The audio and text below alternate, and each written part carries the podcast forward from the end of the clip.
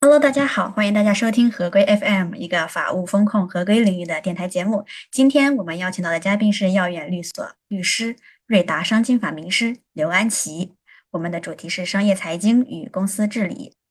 刘安琪是对外经济贸易大学法学硕士，商经法圈内的名人，规格学堂联合出品 ESG 课程的公司治理模块导师。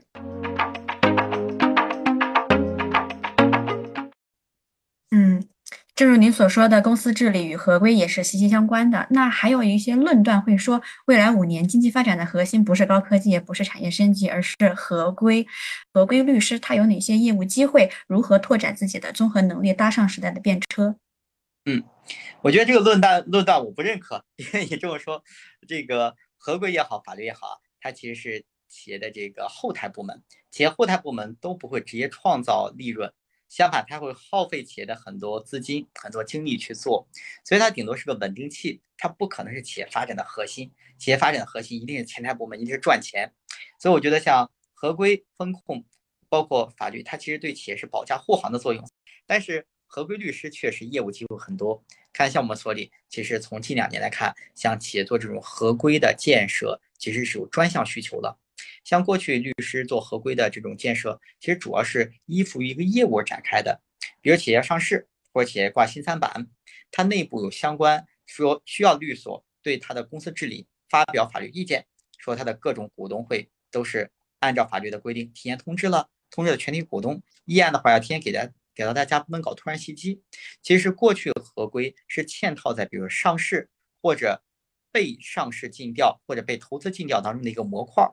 但现在我们接触的有企业，它需要律所来专门去给它做合规业务了。比如说，在很多国企当中，就是国企的话，这两年很强调国企的治理，它其实做一个任务，就强调它企国企的整个规范化发展当中要有合规的模块要求。所以现在我们律所是有专门接到，不是嵌到的其他业务当中，而是专门去做合规建设的这种业务在里面了。那像我们这边拓展，包括来源，可能主要是有两个方面吧。第一方面就是这个我们过去很多客户既有的客户，他有了这块需求，那我们是他的常年法律顾问单位，那他有这块需求，那天然自然就会找他的常年法律顾问，一般不会在外面单独找别的律所了。第二块就是新拓展的业务，可能是基于我们所这个一是整体的这个业务量，二是基于这个各合伙人自己的能力和自己的机会，他们接触到。那恰好别人问到说刘律师，您这边做不做这块业务？做啊。然后我再给他们介绍一下我目前这个做的相关成果，可能这块业务也就过来了。另外，在这块其实对这个律师，包括做合规的其他方面的工作人员，其实综合性要求很强的。就像我前面说的，这个企业合规，它这个方面和领域比较多，有的比如偏重于刑事方面的，有的比如偏重于像公司治理的等等，都是有的。所以可能很难像我们过去，比如说介绍谁谁是一个刑事方面的专业律师。介绍我是个商事领域的专业律师，